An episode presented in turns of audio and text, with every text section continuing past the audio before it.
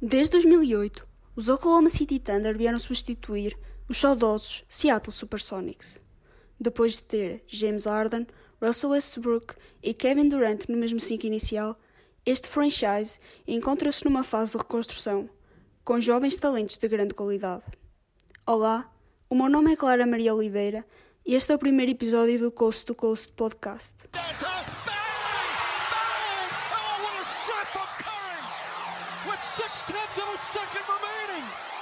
Na estreia deste podcast temos Leonardo Bordões, um adepto português do Oklahoma City Thunder. Bem-vindo, Leonardo. Como é que estás? Obrigado, Clara. Está tudo bem? Estou aqui pronto para, para falar um bocadinho do Thunder. E para falar um pouco da NBA também, porque é o propósito destes episódios.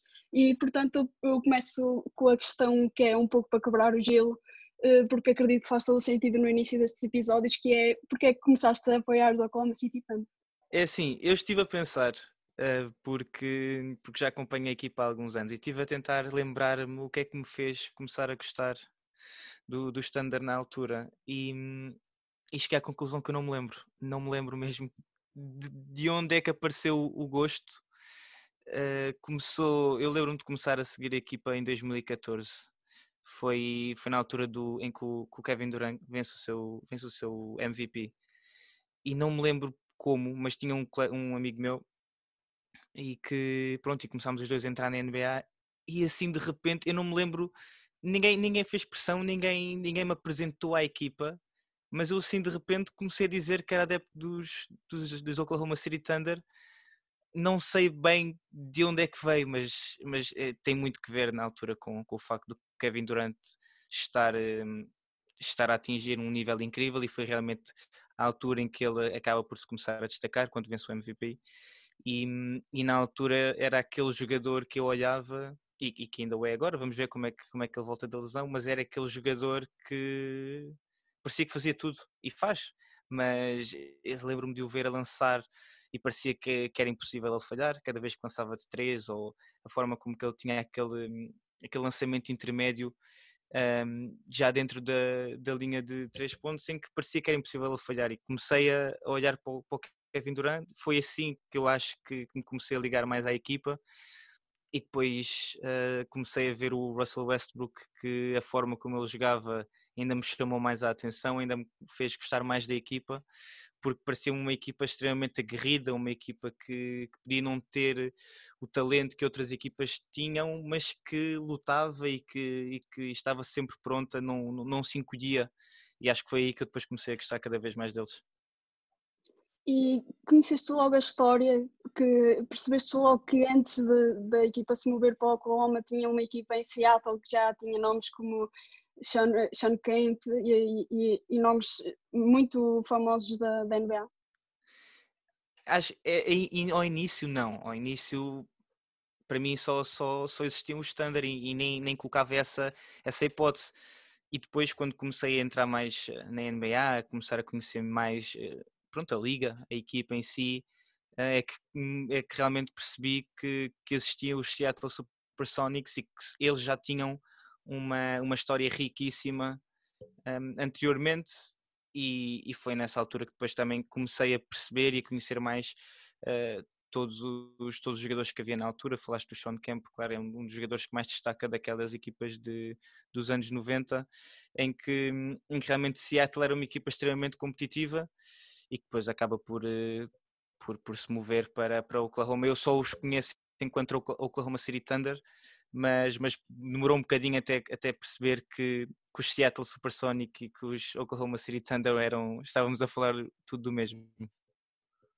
E voltando agora aos Oklahoma novamente, eu pergunto-te, que acredito que te dou um pouco no coração a falar quando falo eh, no trio Kevin Durant, Arden e Westbrook, e eu pergunto se a saída dos três era, in, era inevitável, porque uh, James Harden, que é a primeira peça que sai, acaba por sair porque os Standard não querem pagar a taxa de luxo que, que, que tinha no seu contrato. E eu, eu pergunto-te um pouco o que é que achas deste, desta saída, que acaba por pesar em todos os adeptos da NBA. Eu acho que é fácil agora olharmos para trás e dizermos ah, como é possível, como é que não pagaram o imposto de luxo e, e ficaram com esse trio. Mas na altura o, o Harden era um jogador que tinha um potencial tremendo, mas uh, era um jogador que liderava aquela segunda, segunda equipa, entre aspas, era aquele sexto homem que liderava, que vinha do banco e, e tinha esse impacto. E era impossível, na altura em que ele sai, acreditar e, e imaginar que anos mais tarde íamos estar a falar de um jogador que já venceu um MVP, que é um lançador absolutamente incrível, que é um playmaker dos melhores que existem na liga e que se ia tornar o jogador. E acho que também se tivesse continuado em Oklahoma, não se ia tornar esse jogador, porque, porque não ia ter o espaço ou não ia ter eh, a forma de se desenvolver. Olhamos para, para o Kevin Durant e ele já era aquele jogador e vindo ainda de, de, Seattle, ele, ele sempre teve aquele talento e conseguiu evoluir dessa forma. O próprio Russell Westbrook teve que se mudar porque ele não era um base puro quando, quando chega à equipa e, e teve que crescer e teve que se mudar. Olhamos agora para o, para o Harden e também ele, esse processo de crescimento acabou por aparecer depois de sair da Oklahoma.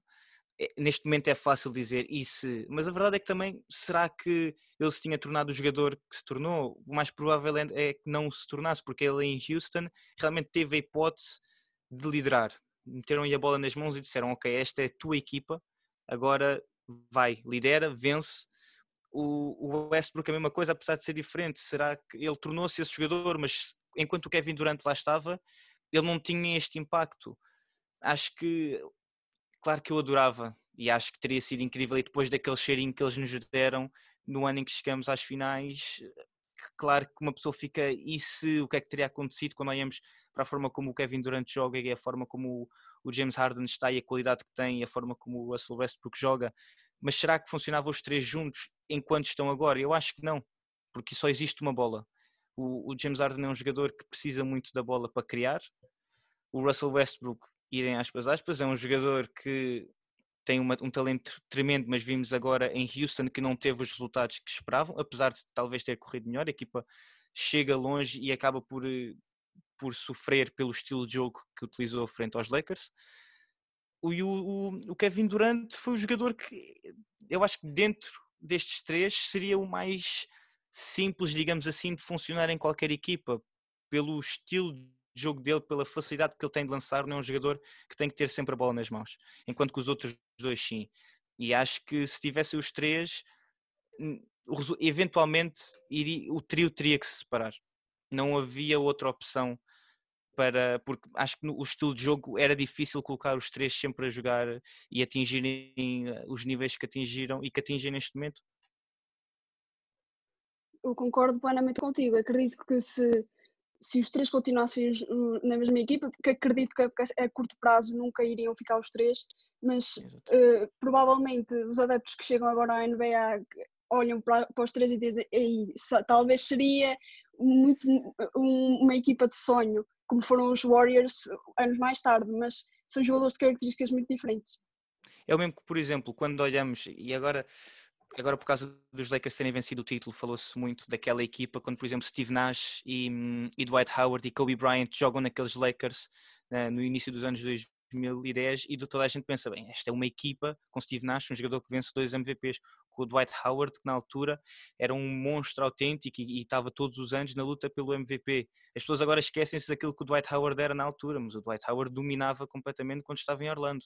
E olhamos para o Kobe Bryant, que era a máquina que era, e às vezes pensa-se como é que é possível uma equipa dessas ter feito aquilo que fez ou, ou, não ter feito aquilo que se esperava que fizesse. Acho que os jogadores, só porque existe muito talento, não quer necessariamente dizer que a equipa vença. E às vezes acho que eh, entramos nesse caminho de que o objetivo é ter o máximo de talento possível. Nós precisamos é dos melhores jogadores todos. Eu, por exemplo, quando se fala de.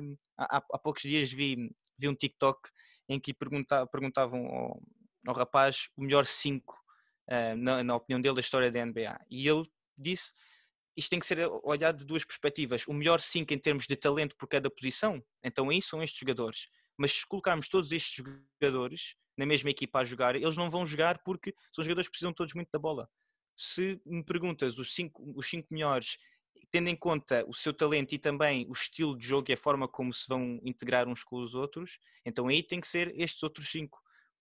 O, o talento chega até certo ponto e é importante ter talento, é importante ter jogadores com, com qualidade de topo, mas muitas vezes é tudo o que rodeia a equipa, os outros jogadores, aquela, como se diz muitas vezes, aquela a terceira estrela, como se falou muito, muito este ano nos Lakers, é essa terceira estrela, a quarta, a quinta, o sexto jogador que vem do banco que vão acabar por, por fazer a diferença. E esse, esse standard na altura era uma equipa que tinha, era, era absolutamente incrível, por isso é que conseguem chegar às finais, mas olhando para estes três, não, acho que nunca, não olharíamos agora para o James Harden e ele não seria, como muita gente diz, um, um dos melhores marcadores da história da NBA pela quantidade absurda de pontos que marca. Eh, o Kevin Durant sequer não, não seria visto agora como é, apesar do talento dele ser inegável e, e já se destacava na altura, mas talvez não, olharam, não olhariam para ele e o veriam como um jogador já atualmente top 15 ou top 20 da história da NBA.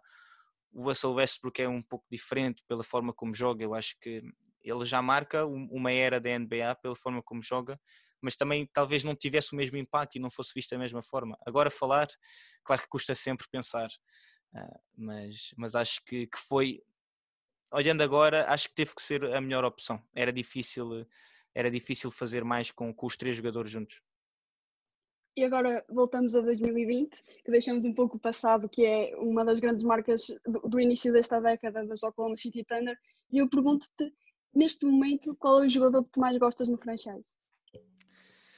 Eu, eu acho que isto é, um, é, exatamente pessoal. Eu adoro o Steven Adams. Acho que é acho que é um dos jogadores mais subvalorizados na liga. E são vários os, os jogadores que se vê em entrevistas e até perguntas às vezes assim em que ah, qual é o jogador mais forte que, contra, quem, contra quem tu jogas na liga atualmente? E muitos deles dizem o Steven Adams. É um, é um poste fortíssimo fisicamente, basta ver aqueles bloqueios diretos um, que ele faz, que parece que é, contra, é ir contra uma parede e há vídeos disso, de, de, jogadores a tentar passar pelo bloqueio a irem contra ele e caírem no chão, porque parece que foram contra uma parede. O homem é uma, um monstro autêntico. Acho muito importante a forma como ele, como ele joga aquela, mais uma vez, a força e a forma como ele se impõe nos ressaltos. E, e depois tudo o que gira em torno dele, o facto dele, ser, dele vir da Nova Zelândia e portanto tem aquela forma de falar com o sotaque, vem de uma família numerosa, eu acho que ele tem 10 irmãos, ou se não é 10 irmãos, é uma coisa assim parecida. Ele vem de uma família muito grande e, e parece ser sempre um tipo super porreiro.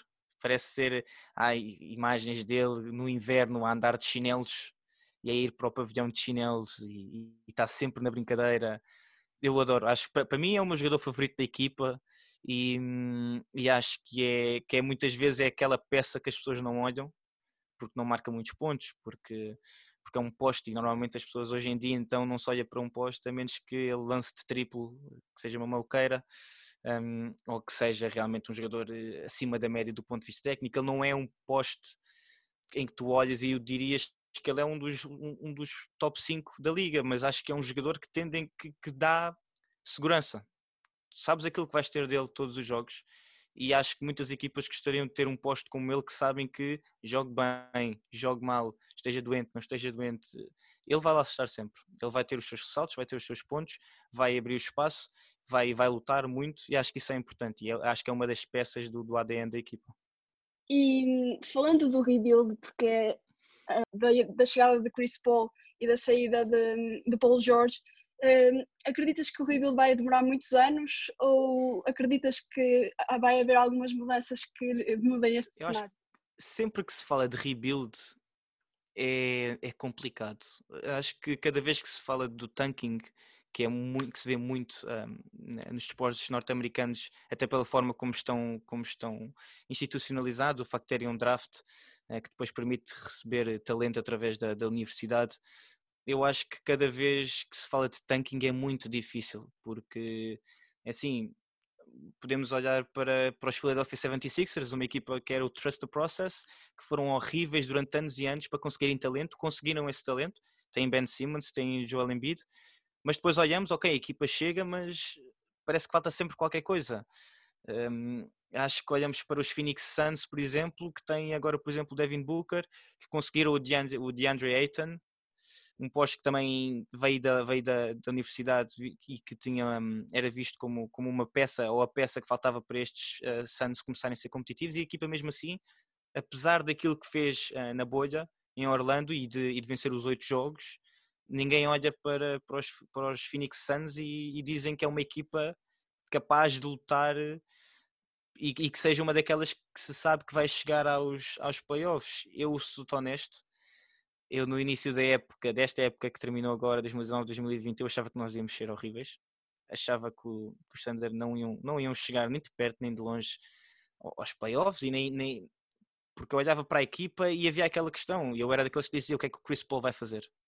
Um jogador que se lesionou, que já está velho, uh, o que é que um jogador desses pode fazer? Um jogador com 35 anos, um base que nunca foi conhecido por marcar muitos pontos, é visto como aquele point god, é o, um jogador que se foca mais no passe, um, um base à antiga.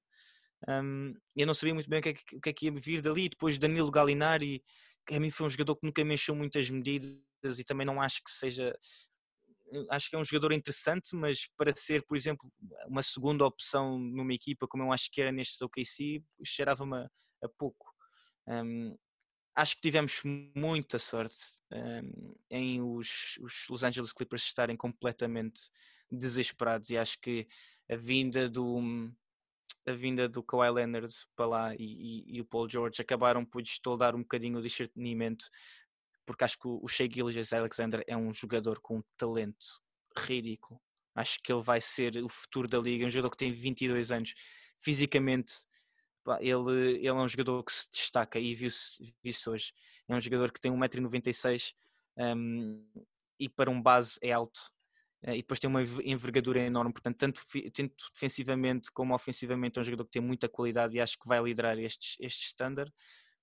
Acho que vai depender muito, porque a equipa tem, tem draft picks até 2026, um, tem muito talento que ainda aí vem, tem, tem espaço para manobrar, mas vai depender tudo daquilo que se faz com Chris Paul.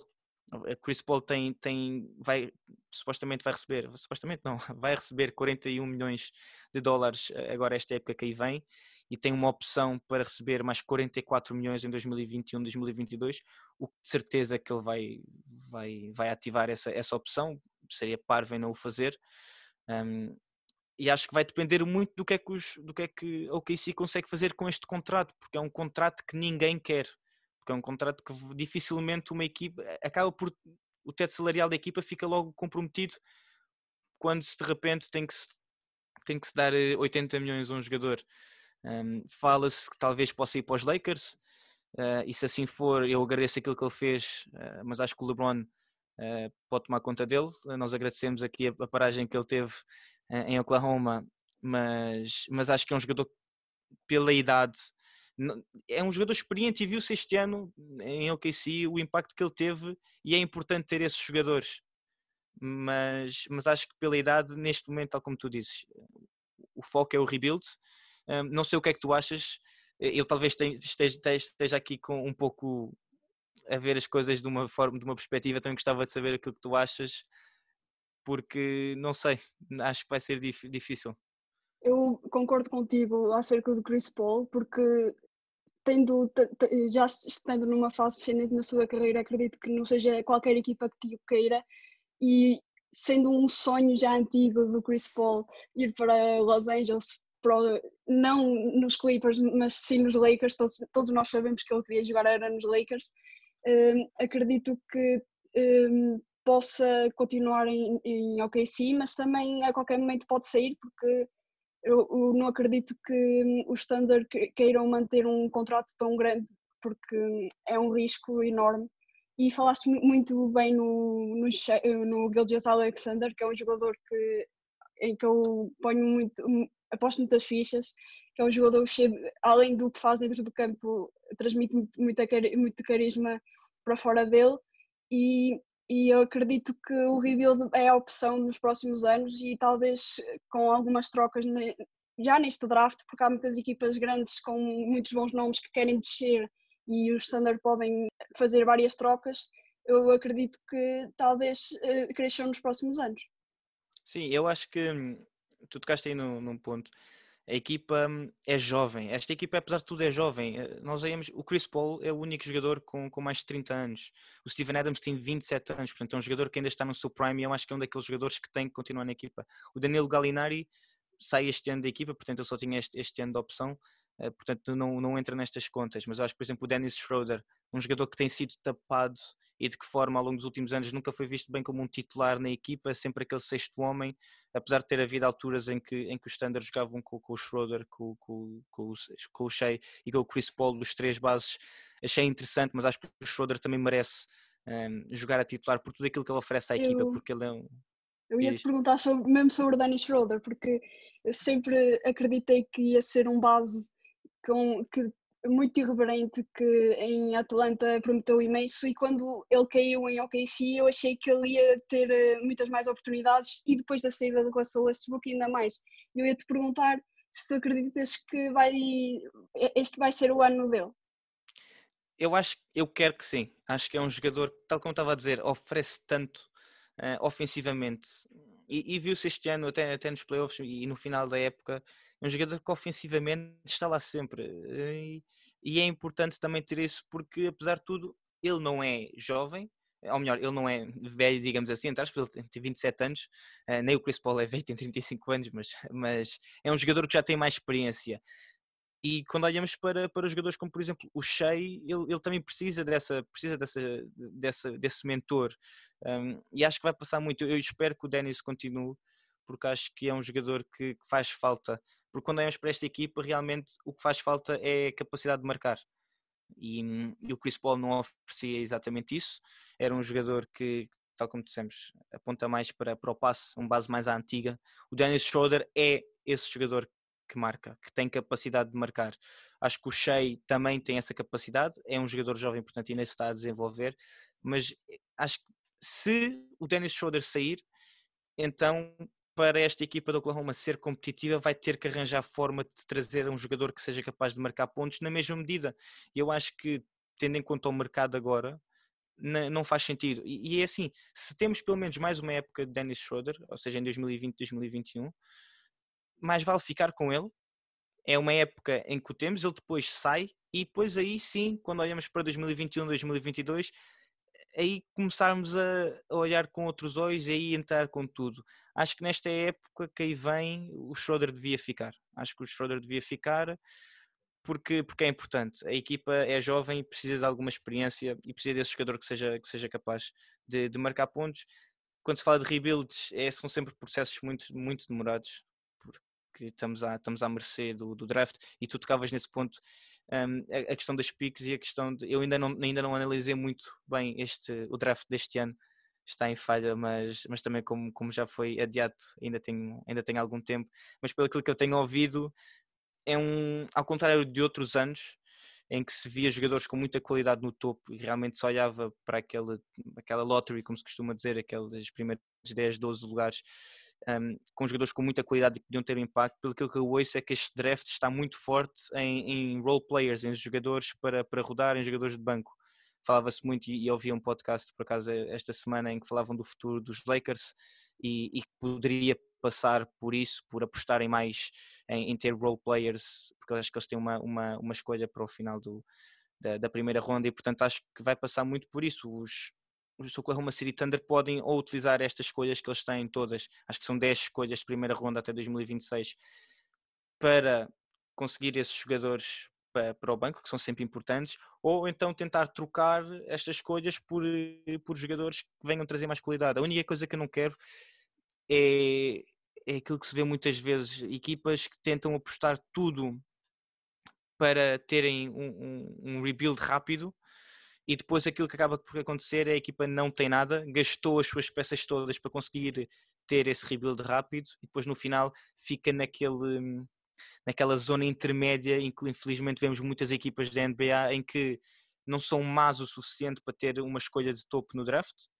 mas também não são boas o suficiente para ir aos playoffs e para atraírem jogadores free agent. E infelizmente um, Oklahoma é um mercado pequeno não é um grande mercado, daí as pessoas têm ficado muito espantadas quando o Paul George, por exemplo, veio, um, porque é um mercado pequeno e que é difícil trazer, trazer jogadores de, de muita qualidade, jogadores com um grande nome para cá.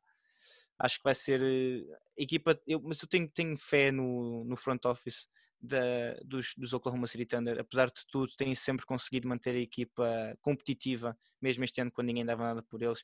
Acho que os Oklahoma City Thunder, se tiverem cabeça e paciência, vão, vão conseguir ultrapassar este, este rebuild. Tocaste aí num ponto interessante que é a paciência, porque uh, existem equipas, como tu já mencionaste antes, o, os Sixers, mas que também tiveram bastante paciência e não deu muito, muito certo ainda. Como tu sabes, eu sou uma, uma geek do draft e este ano, como já estive muito mais tempo para analisar, eu acredito que lá, há, há três nomes eh, que vão ser as primeiras três picks, que é Lamelo, Anthony Edwards e talvez o, o James Wiseman, mas além disso não vejo grandes nomes, talvez o Obi Toppin, mas não há uhum. grandes nomes assim que sejam de caras para os ciclos iniciais de, de, muitas equipas. E eu, antes de continuarmos, eu gostava de te perguntar sobre o Nerlens Noel, porque é um jogador que, para quem não conhece muito bem a NBA, ninguém o conhece, mas há uns anos atrás era a grande promessa de, que foi draftado pelos Sixers, andou por eh, várias equipas e agora está no Standard. E eu perguntava-te quais eram as tuas, um, as tuas ideias sobre ele. Uh, é assim, só, só, voltando uma coisa atrás em que tu tocaste, este ano realmente eu não vejo ninguém, mas se é para os, se é para os Standard terem calma, a única coisa que eu peço é que na, na época que vem que escolham o, o Nemias se o Nemias for, for, for, for para Oklahoma, eu. Se o Nemias for para Oklahoma, pronto, fica já aqui. Eu acho que é uma escolha. Pronto, já aqui a deixar, a deixar a plug para, para, os, para o front office dos, dos Oklahoma para escolher o Nemias em 2021. Vão ouvir isto, certeza. Eu espero bem que sim, eu vou, vou fazer questão de desenviar. Mas, mas em relação ao, ao, ao Netherlands Noel, foi mais um daqueles jogadores que quando veio para, para o OKC eu fiquei. Eu não sabia muito bem o que havia de pensar porque, tal como disseste, um jogador que, e nós temos visto muito disso nos Sixers, eh, é um jogador que prometia, mas que hum, parece que não chegou a atingir o, o seu potencial. Acho que olhando para aquilo que ele fez esta época, apesar de tudo, é, um, é uma opção viável para, para, o, para o Steven Adams, oferece outras coisas. Foi uma época que, tendo em conta aquilo que ele tem vindo a fazer um, até agora na sua carreira esteve na média. Acho que, que esteve bem, um, talvez até um bocadinho acima da média, portanto foi um ano, apesar de tudo, bom para ele.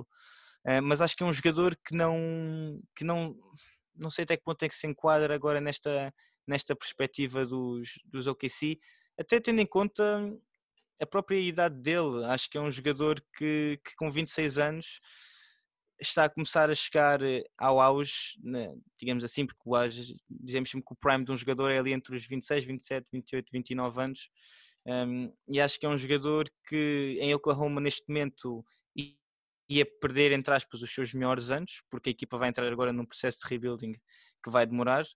E, e não sei até que ponto é que ele oferece realmente, tendo um, tendo, tendo o Steven Adams, não sei até que ponto é que ele realmente vai, vai oferecer muito mais. Acho que é um jogador que, apesar de tudo, gostava de o ver.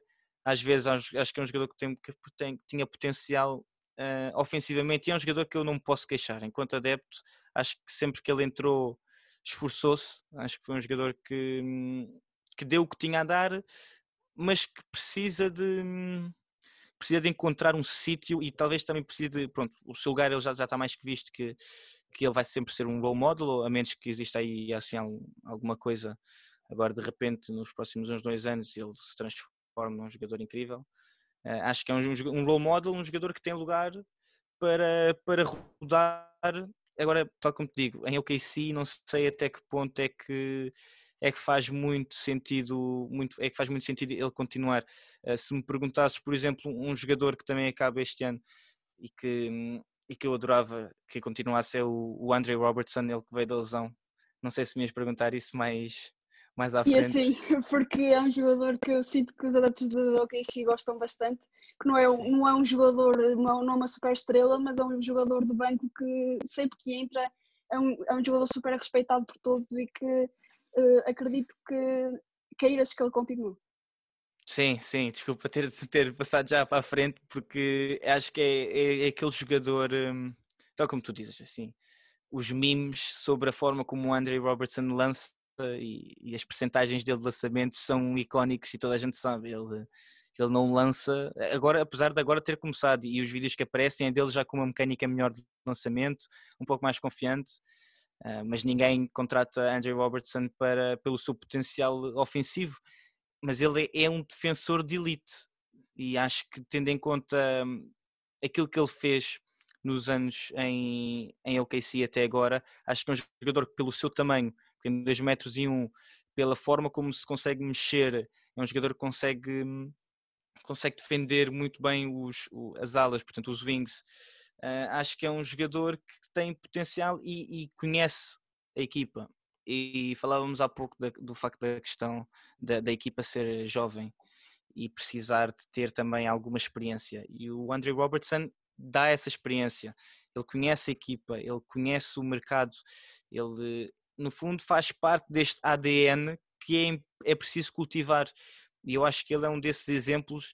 Há, há pouco esta semana li um artigo sobre, sobre cinco jogadores, por exemplo, os Lakers podiam, podiam querer e falavam lá do Andrew Robertson, um jogador que seria mais uma opção defensiva para a equipa e tendo em conta também os matchups deles no, no futuro, pensando já no futuro, não é? Um, nos Clippers ou, ou, com os Warriors ou mesmo que seja os Rockets, eh, é sempre importante ter esses jogadores que sabem defender e que defendem bem acima de tudo. Mas eu espero mesmo que, que o KC renove com ele porque é um jogador que, tal como disseste, eu acho que não existe um adepto do Standard que não goste do Robertson, porque foi um jogador que sempre foi correto, apesar da sua lesão grave, voltou forte e, e é um jogador que sempre deu tudo à equipa. É um jogador que não arranja, pelo menos é aquilo que vem cá para fora, não arranja problemas de balneário, não é, não afasta a atenção da equipa e foca-se em si mesmo. Acho que é aquele jogador, mais uma vez, que cabia uh, em praticamente qualquer equipa para vir do banco se fosse necessário, porque sabemos aquilo que contamos com ele, um jogador que vai defender o teu melhor jogador, pode não marcar, pode terminar o jogo com dois pontos, mas de certeza que o teu melhor jogador, o melhor jogador da equipa adversária, em vez de marcar 20, se quer só marca 10 ou 12. E sabemos que isso acaba por fazer a diferença na NBA. Jogadores como Andrew, Andrew Robertson, que temos, por exemplo, no, nos Miami o Donny Zasland, que agora já não joga tanto, mas são jogadores que fazem sempre a diferença no banco e no balneário, e todos os rookies que de certeza que agradecem ao front office por ter jogadores desse, desse calibre no, no banco. Porque é aquele jogador que representa uh, a equipa, é aquele jogador que, que representa tudo aquilo que, que a equipa defende e que já conhece em tudo. Portanto, é aquele jogador que os, que os adeptos conhecem e que os adeptos querem, querem ver e apoiam. Acho que, por exemplo, era o exemplo do Nick Collison, também nos, nos OKC, um jogador que, que também saiu, mas que, e, e que no final da no final da carreira já não jogava assim tanto, mas que conhecia a equipa e que dava a entender e mostrava aos jogadores que vinham o que, o que é preciso para jogar em OKC e acho que esses jogadores são importantíssimos e acho que é algo que muitas vezes não se vê. Falávamos há pouco dos Sixers mais uma vez. Acho que é preciso ter esses jogadores que implementam uma cultura e a palavra cultura, acho que concordas comigo, foi algo que, usamos, que ouvimos muito uh, vinda de Miami, aquela cultura toda que vem do Pat Sim. Riley, que vem do Eric Spoelstra, que passa pelo, pelo, pelo Haslam, que, que é, o Dwayne Wade era talvez o maior defensor dessa cultura é preciso as equipas terem uma cultura. Porque só isso é que permite que elas consigam aguentar independentemente dos jogadores que vêm. Os jogadores é que têm que se colocar nessa cultura e têm que perceber a cultura. A cultura não se pode adaptar aos jogadores, porque depois os jogadores vêm e vão e a cultura mantém-se. E eu, enquanto adepto, prefiro que venham jogadores que entrem nesta minha cultura e possam não ser a equipa mais talentosa e eu falei disto, acho que, por exemplo, Miami não é a equipa mais talentosa de longe do, do Oeste, acho que isto é, eu vi pessoas a dizer-me o quê, não é, mas, mas não é, não é uma equipa que tenha em talento bruto, os Celtics, na minha opinião, têm muito mais talento. Concordo plenamente. O Jason Tatum, o Jalen Brown são jogadores que têm um e talento E o próprio Gordon Hayward. O Gordon, exato, vamos ver agora como é que ele recupera, mas na altura da lesão é assim, as pessoas esquecem-se aquilo que ele fazia em Utah. Sem dúvida. Era, um, era uma máquina autêntica, acho que em termos de talento bruto, os próprios Sixers têm talento. O Ben Simmons é dos melhores bases da liga, a única coisa que lhe falta é conseguir lançar. Porque, é assim, de resto, bases como ele, há pouco, há poucos na, na liga. O Joel Embiid, a mesma coisa. Mas era uma equipa que tinha a sua cultura, toda a gente sabia como é que eles iam defender, ninguém escondia, o próprio Eric Spoelstra não escondia o que é que a equipa ia fazer, a equipa vai defender, vai competir, nunca se vai dar por vencida e vai recuperar. E eu acho que a partir do momento em que tu tens isso, e é esse tipo de cultura que eu também quero ver e, vemos, acho que vemos nos Oklahoma City Thunder, é a equipa sabes como é que vai jogar e depois a partir daí torna-se sempre muito mais fácil tu escolheres os jogadores que queres ir para cá.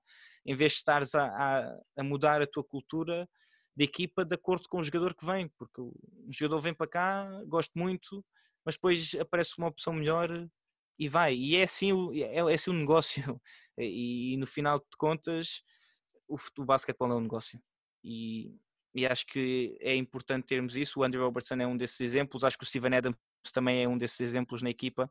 Uh, já, começa a, já começa a ser, não, já é pela, por tudo aquilo que mostra e é importante manter esses jogadores, por isso é que eu entre vir um jogador para ganhar 40 e tal milhões, se puder trazer um que, que só ganhe 30 milhões, que talvez seja um bocadinho inferior em termos de qualidade, não sejam desses grandes nomes, mas conseguir manter um Steven Adams ou um Andrew Robertson, eu prefiro mantê-los, porque acho que oferecem muito mais.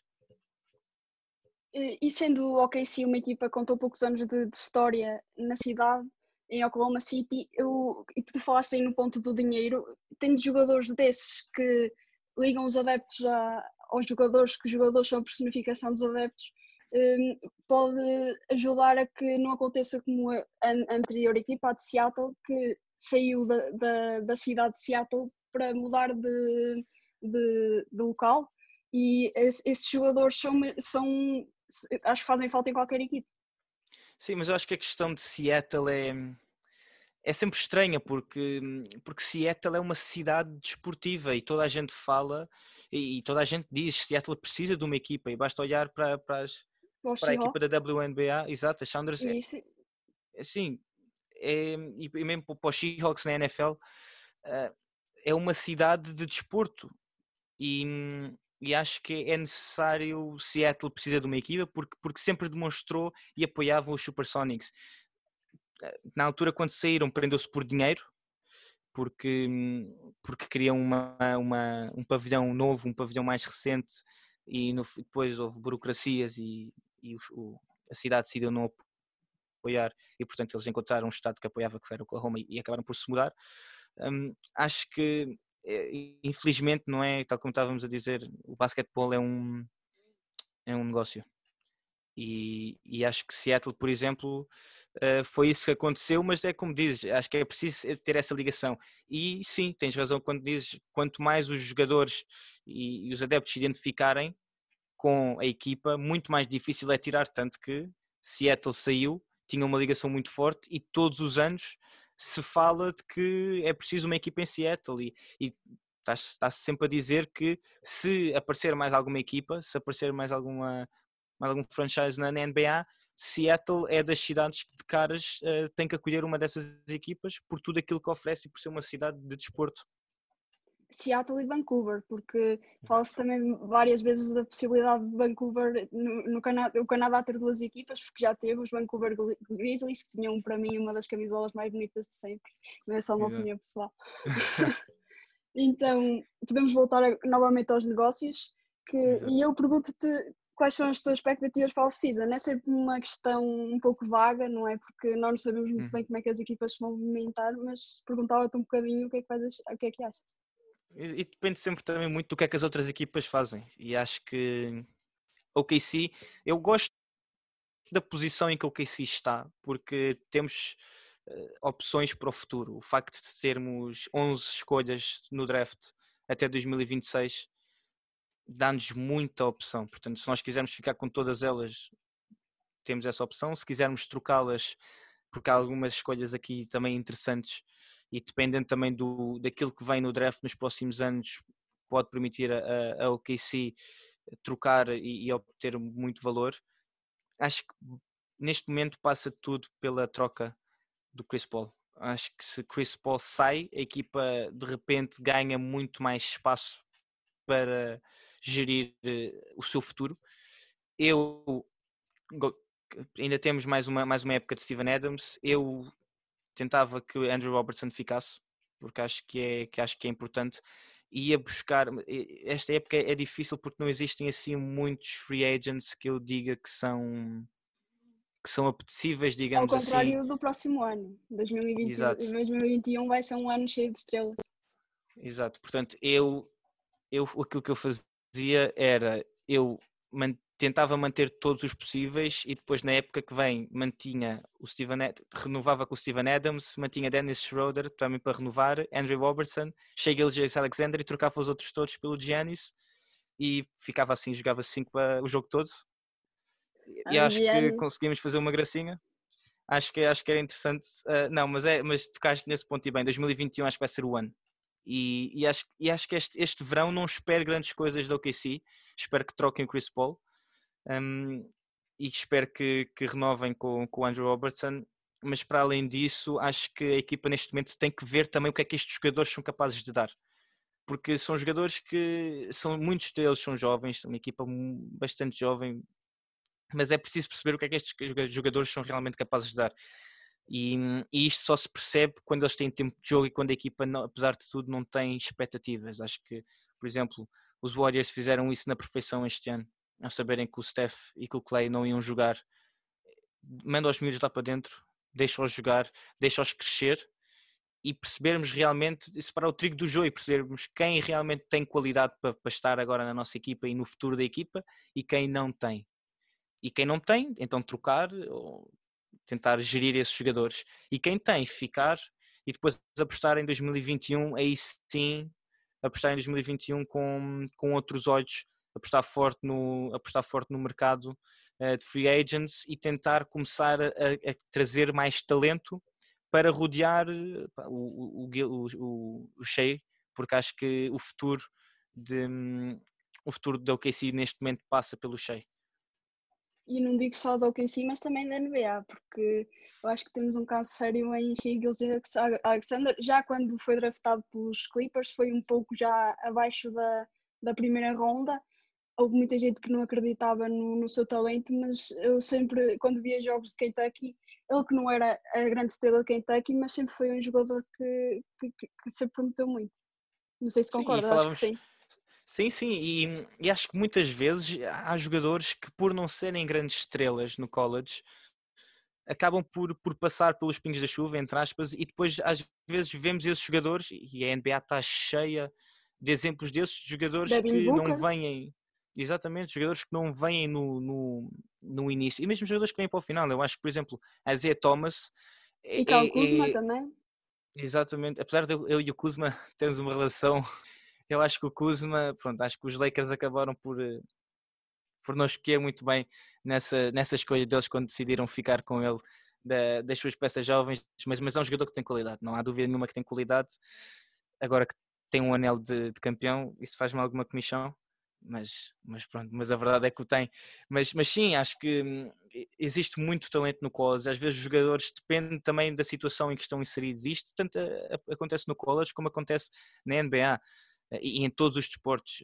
Os jogadores podem ter toda a qualidade do mundo, se são colocados numa situação que não é a melhor para eles ou em que não, não se consegue retirar o melhor do seu talento e do seu potencial, então isso acabam por muitas vezes perder grandes jogadores que tinham um talento tremendo, mas porque nunca foram colocados na, na melhor posição para, para crescerem.